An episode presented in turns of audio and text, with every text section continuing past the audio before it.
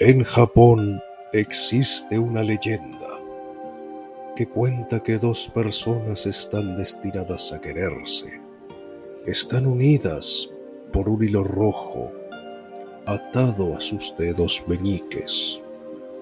Este hilo es invisible, pero llegará un día en que todos conoceremos a esa persona que está al otro lado del hilo y la amaremos profundamente. Cuenta una hermosa historia que hace muchos siglos un poderoso emperador se enteró de que en sus dominios vivía una bruja que tenía poderes y era capaz de ver el hilo rojo del destino. El emperador, que estaba deseando casarse, ordenó que buscaran a la bruja y la llevaran ante su presencia.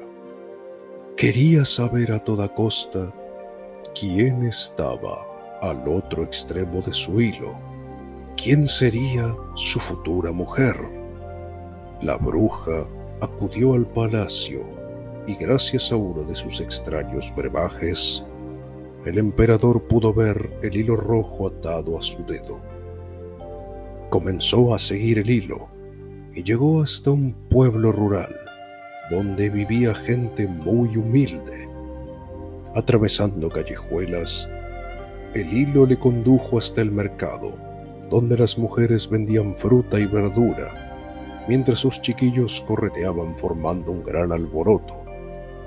En uno de los puestos vio una pobre campesina que amamantaba a un bebé, al tiempo que ofrecía en cestas la cosecha del día anterior.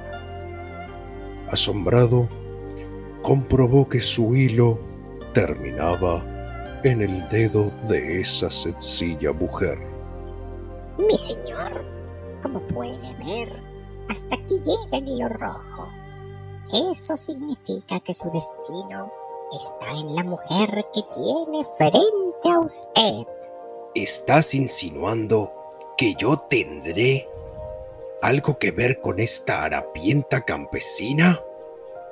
Le preguntó enfadado, fulminándola con la mirada. Así es, Majestad. Usted mismo puede ver que el hilo le ha traído hasta ella. Ante la insistencia de la bruja, el emperador se sintió tan ofendido y lleno de rabia que la pagó con la chica.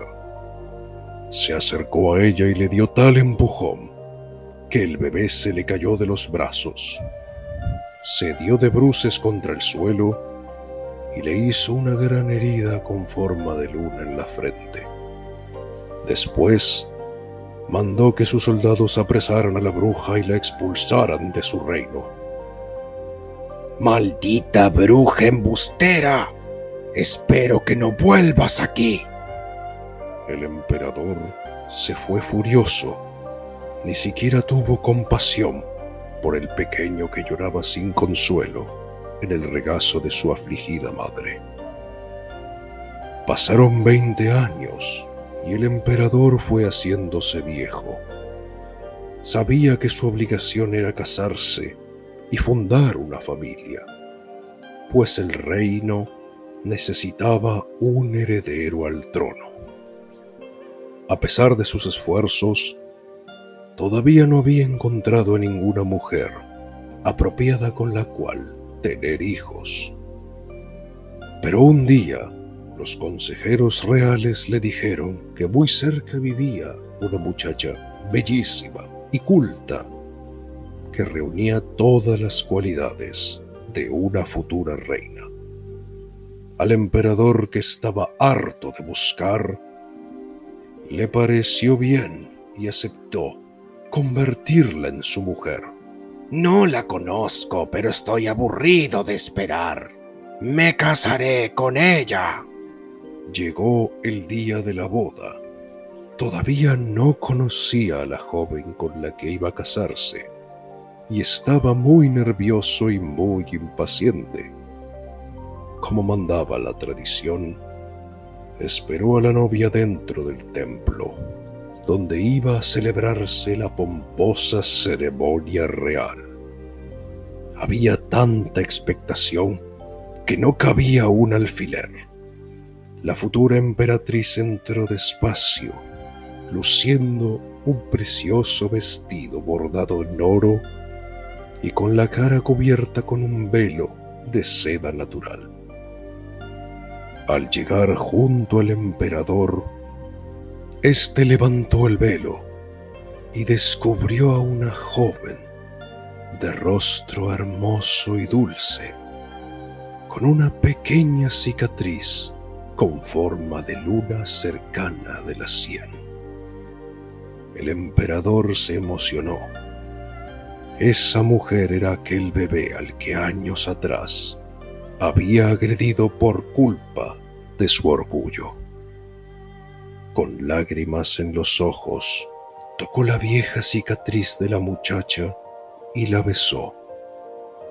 Entre la multitud que abarrotaba el templo distinguió a su madre, la campesina que vendía fruta en el mercado.